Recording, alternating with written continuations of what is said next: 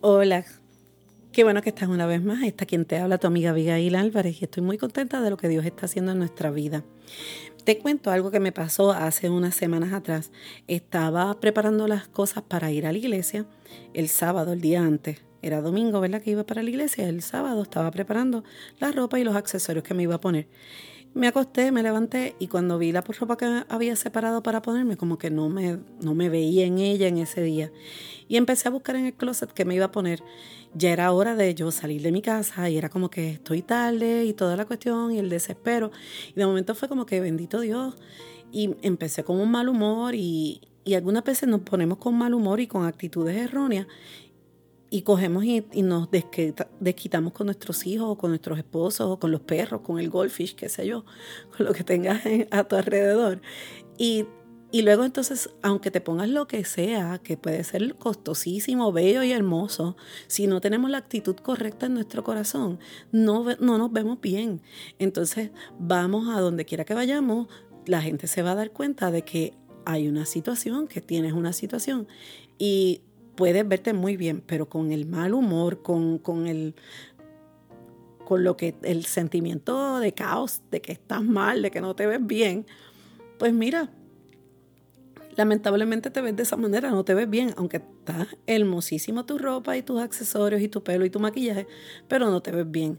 Y es por la actitud que tenemos en nuestro corazón. Tenemos que tener entonces unos accesorios más importantes que la ropa, que los zapatos y que las prendas y es los accesorios que tenemos en nuestro corazón y de eso sí te puedo hablar, porque yo de fashionista no soy. Así que en eso yo no te voy a poder ayudar mucho. En el momento en que te hable en el podcast acerca de fashion, créeme que te voy a traer a alguien que nos va a ayudar a ti y a mí a cómo trabajar con lo que tenemos, ¿ok?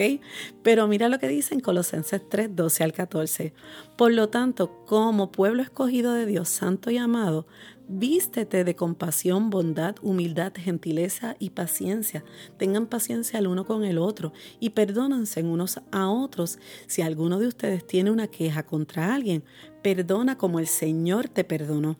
Y sobre todas estas virtudes, vestidos de amor que los une a todos en la perfecta unidad. Y tú y yo tenemos, número uno, que entender, en este mundo nosotros, esto al nosotros aceptar a Jesús como Señor y Salvador, si esa es una de las cosas que has hecho, estamos para representar a Dios aquí en la tierra. Y al nosotros ser representantes de Dios, muchas personas no conocen el verdadero Dios, el Dios amoroso, el Dios que es tan lindo, tan bueno, que nos ama tanto, sino que tienen esta visión de un Dios con un garrote, un Dios enojón, un Dios malo, un Dios que, que está muy molesto y lo que quiere es a todos.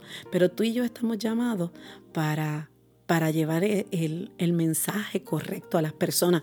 Y tú dices, ¿por qué tú me dices esto? Mira, como dice al principio, que Dios nos escogió como su pueblo santo y muy amado. Tú y yo somos santas, tú y yo somos muy amadas y necesitamos vivir desde esa posición, no de la posición en la que voy a hacer cosas para ser santa, no, como tú eres santa, de esa posición tú haces las cosas. Así que tu belleza no está basada en lo físico o en lo que tú te pones. Tu belleza está basada en lo que dice Dios de que te pongas como accesorio de compasión, bondad, humildad, gentileza, paciencia, perdón y amor. Y todo eso va a estar fluyendo desde esa posición de santo y muy amado que ya Dios nos puso. Tú no tienes que hacer nada para subir a ser santo, tú no tienes que nada para subir a ser muy amada. Ya Dios te puso en esa posición y desde esa posición, de ese encargo que Dios nos dio, es que nosotros hacemos las cosas y es que trabajamos entonces con compasión y con bondad, que son las dos cosas que quiero hablarte en esta oportunidad. Una de las cosas primeramente que yo quiero que tú entiendas es que tú y yo, Dios no, Jesús nos dejó un mandamiento como se los dejó a los discípulos, nos, nos, los dejó a nosotros también, que dijo, primeramente, sobre todas las cosas, ama a Dios. Y segundo, ama a tu prójimo como a ti mismo. Y muchas veces nosotros queremos ser compasivos y tener bondad con las personas, pero no somos compasivos con nosotros mismos. Y de eso yo te quiero hablar en estos próximos minutos, de nosotros tener autocompasión. Y es algo, es un, es un tema que todo el mundo como que lo ve negativo, como lo ve como algo malo. Y yo quiero hablarte de unos mitos acerca de la autocompasión que están regados por ahí en el mundo y que verdaderamente son mentiras. Número uno, ¿verdad? Es que decimos que la autocompasión es sentir pena por ti mismo. Y no, no estamos sintiendo pena, no eres la víctima, no estamos diciendo que seas la víctima y que te, te sientas pena por ti mismo. De hecho, cuando tú tienes autocompasión por ti misma, tú reconoces cuando te sientes mal y reconoces cuando cometes errores. Y de esa manera puedes pasar la página más rápido, porque si tú no reconoces que estás cometiendo un error, ¿qué va a pasar? Vas a continuar haciéndolo. Entonces a veces por, y esto no me, no me odies, pero es la verdad, por el orgullo no reconocemos los errores que cometemos. Pero si tenemos compasión de nosotros mismos, tenemos que ver que sí cometemos errores, que sí somos personas que no somos perfectas, somos santas, pero no somos perfectas, y podemos entonces corregir los errores. Así que cuando entendemos y tenemos compasión de nosotros mismos y entendemos que somos humanos y que vamos a cometer errores, pues mira, sí, cometemos errores, los aceptamos y pasamos la página, pedimos perdón a quien tengamos que pedir perdón y corregimos lo que tenemos que corregir.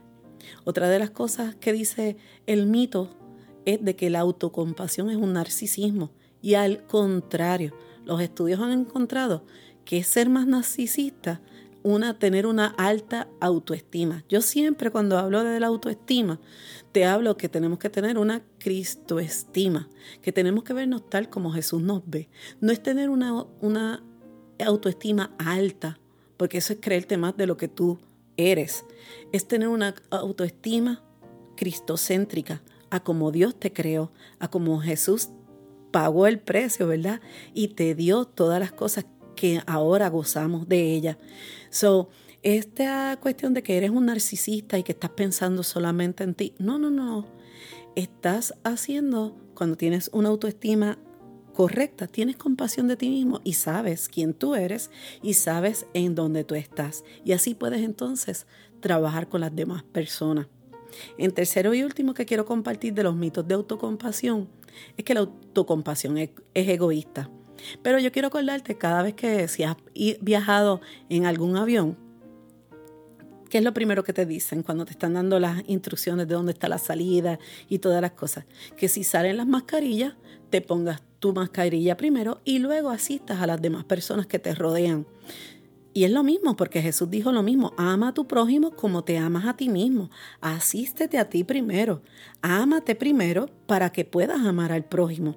En otras palabras, ten compasión contigo mismo primero para antes de tener compasión con otros. Y así vas a poder tener compasión con otros, porque si no tenemos compasión con nosotros mismos, no tenemos esta autocompasión, no vamos a poder prestarle compasión a otras personas. Entonces, ¿cómo tengo yo autocompasión conmigo misma? Mira, número uno, hay muchos ejercicios, pero yo te voy a dar cuatro ejercicios. Número uno, perdónate a ti misma. Ya Dios te perdonó. Cometemos errores, ya te lo dije, no somos perfectas, somos santas, pero no perfectas. Cometemos errores, claro que sí. ¿Qué tenemos que hacer? Vamos al Padre, normalmente nos enseñan ir al Padre, pedir perdón, Dios nos perdona, a veces vamos a donde las personas, que debemos siempre, si hemos hecho algo en contra de alguien, debemos de ir a las personas, pedirles perdón, pero luego que pides perdón, te han perdonado, Dios te perdonó, las personas te perdonaron, perdónate a ti misma, porque entonces algunas veces te sigues condenando tú misma y te traes condenación a ti mismo.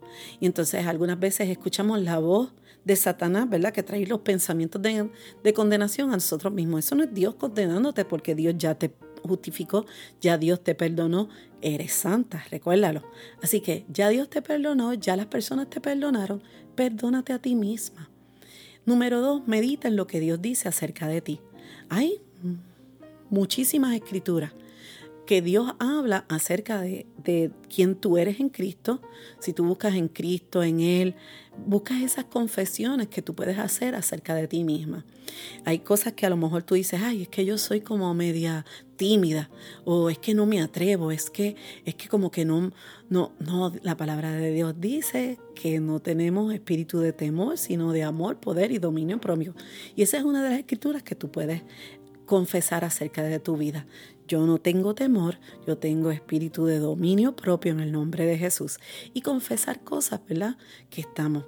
Hay otras veces que te sientes sola, hay veces que te sientes que no eres lo suficiente. Y hay muchas escrituras que podemos ver y depende de la situación en la que te encuentras en este momento y de lo que estás sintiendo y careciendo, puedes ir a la palabra y entonces hacerte de eso, de esa confesión. Así que número uno, perdónate. Número dos, medita en lo que Dios dice acerca de ti.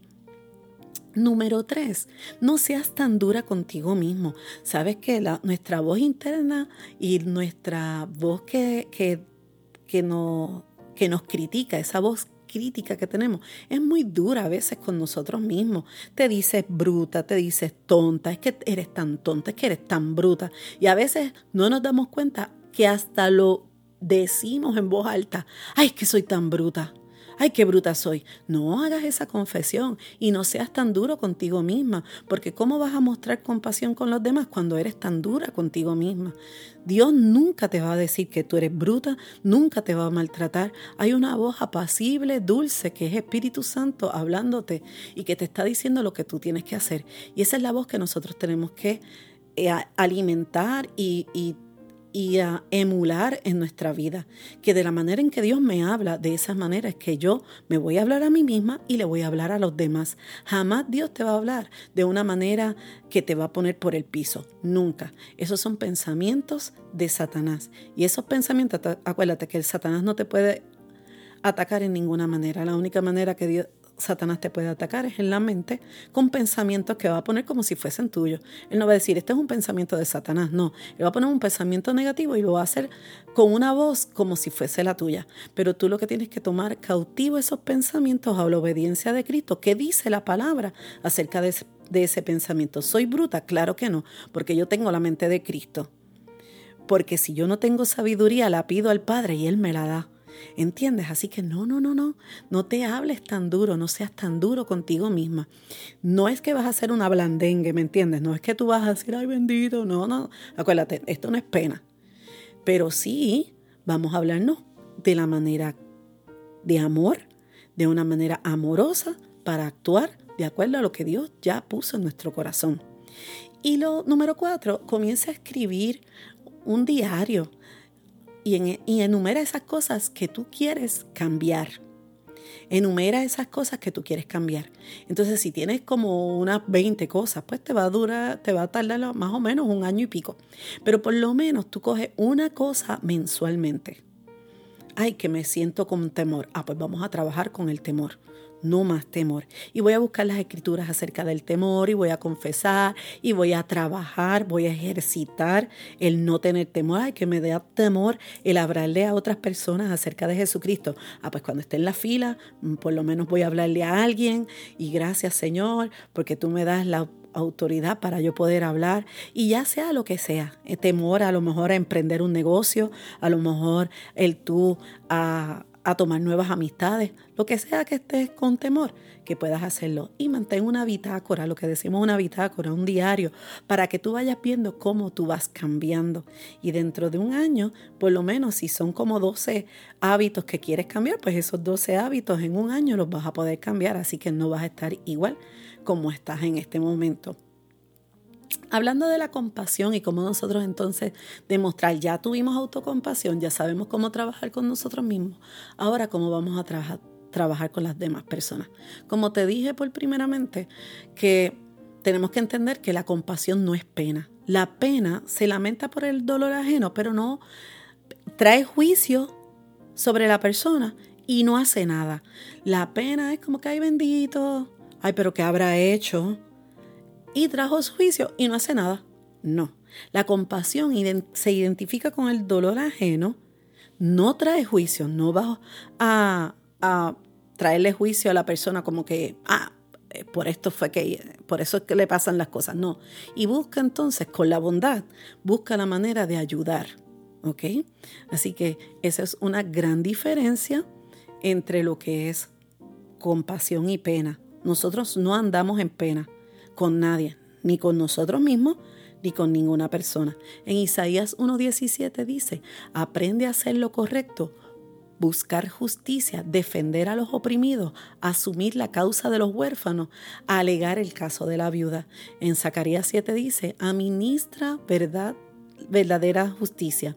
Muestren misericordia y compasión unos a otros. No oprimáis a la viuda ni al huérfano, al extranjero ni a los pobres. Tú y yo estamos para, mira, demostrarle a las personas de que Dios es un Dios misericordioso y justo y que nosotros como vamos a demostrar eso a través de nuestra compasión. En Salmo 116 dice que el Señor es misericordioso y justo, nuestro Dios está lleno de compasión. Lo que tenemos que hacer es lo que Jesús hizo. Jesús fue el ejemplo número uno de la compasión. Él vio que tenían hambre y ¿qué hizo? Los alimentó. Él vio que tenían estaban enfermos y ¿qué hizo? Los sanó. Él vio que estaban sin un pastor, que estaban descarriados, que necesitaban, y Jesús suplió eso. Él suplió cada necesidad de los que veían alrededor suyo no importando la raza, no importando el origen étnico, no importando nada. Jesús lo que hizo fue esto, suplirle a ellos antes de hablarles, antes de traerle un mensaje, antes de, enseñarles. Muchas veces queremos enseñarle a la gente, pero no suplirle las necesidades. No, tenemos que suplir una necesidad y cuando suplimos esa necesidad, la gente está presta para escuchar lo que tú tienes que decir. Tenemos que ser buenos con las personas. En la palabra dice en Efesios 4:32, antes ser benignos unos con otros, misericordiosos unos con otros, perdonados unos con otros, como también nos perdonó. Y es bien importante que nosotros le demostremos a las personas cómo Dios los ha perdonado, cómo Dios, y cuando tenemos gente a nuestro alrededor, hay veces que la compasión, una de las cosas está bien ligada con el perdón también. Y es perdonar a las personas que nos hacen mal, que sientan esa compasión, que aunque no se merecen nuestro perdón, nosotros los perdonamos porque Dios, aunque nosotros no nos merecíamos perdón, Él no los dio. Y es trabajar de esa misma manera. Así que tenemos que ser movidos a esa compasión, a esa dulzura. Una de las partes en la palabra habla acerca de que Él, él es afectuoso, Él es amable, Él es dulce. Y cuando habla de esta escritura de Efesios, dice ser amable, ser benignos unos con otros. En el arameo dice ser dulces, ser afectuosos los unos con los otros. Así que tú y yo tenemos que ser dulces con las personas. Tú sabes una cosa, porque tú tengas la realidad, ¿verdad? Tengas el, lo correcto, no significa que tú tienes que maltratar a las personas. Con una voz dulce, con una palabra dulce, apacigua toda la ira, dice la palabra en proverbio. Así que no tienes que, porque tú tengas la razón, tú no tienes que ir con una manera hostil para hablarle a la gente. Con una palabra dulce puedes decir lo mismo y tener mejor resultado. Y lo otro que quiero hablarte y, y terminar aquí es la bondad. Nosotros tenemos que trabajar con la bondad. La bondad y la compasión están a la mano. La compasión Tú notas y preocupas por las necesidades de los demás y la bondad lo que crea en ti es la acción de esa compasión que tú sientes. En Proverbios 14:31 dice, el que es bondadoso con los necesitados honra a Dios. Porque te acuerdas cuando Jesús dijo, ah, estuve en la cárcel y no hiciste nada, estuve en hambriento y no me diste de comer. Y los discípulos le dijeron, ¿cuándo tú estuviste así? Y le, dice, le dijo, porque no lo hiciste con uno de estos pequeños, no me lo hiciste a mí. Así que Dios toma el que nosotros tenemos que ver la gente que nos rodea y a quienes Dios nos ha puesto alrededor nuestro para nosotros suplir esa compasión y esa bondad con nuestras acciones, con nuestras palabras. Recuerda que nosotros vamos a hablarle a, las personas acerca de Jesucristo, pero no es solamente con palabras, es con nuestras acciones también. Así que vamos a darle testimonio de lo que Dios está haciendo, pero también es con lo que nosotros hacemos. Otra de las cosas que yo quiero que veas y con y termino con esto, en Proverbios 12, 25 dice, la ansiedad pesa sobre el corazón, pero una palabra amable lo anima. Tenemos que ser amables, compasivos y bondadosos con las personas que nos rodean para ser esas mujeres como Proverbios 31 que dice en el versículo 20, abren sus brazos a los pobres, extienden las manos a los necesitados. Ella es el ejemplo de la verdadera mujer. Que tú y yo seamos ese ejemplo de esa mujer que siente tanto orgullo el Padre Celestial. Como dice en Proverbios 11, 16, una mujer de buen corazón gana honor. Así que nosotras estamos para eso. No importa, recuerda, no importa lo que tú tengas puesto, los accesorios de tu corazón. En este momento te hablé de dos accesorios, la compasión y la bondad. En el próximo podcast vamos a estar hablando más de otros accesorios que necesitamos ponernos en nuestro corazón para vernos bellas, regias, preciosas. Te voy a pedir en este momento que si todavía no te has suscrito a mi podcast, lo hagas en este momento y que lo compartas con tus amigas, con tus familiares, para que ellas también puedan aprender de que es tan importante en el nombre de Jesús. Gracias una vez más por ser parte conmigo aquí, ¿verdad? En esta en este experimento que estoy haciendo. Este es mi segundo podcast, así que gracias, gracias en el nombre de Jesús. Nos vemos la próxima. Bye.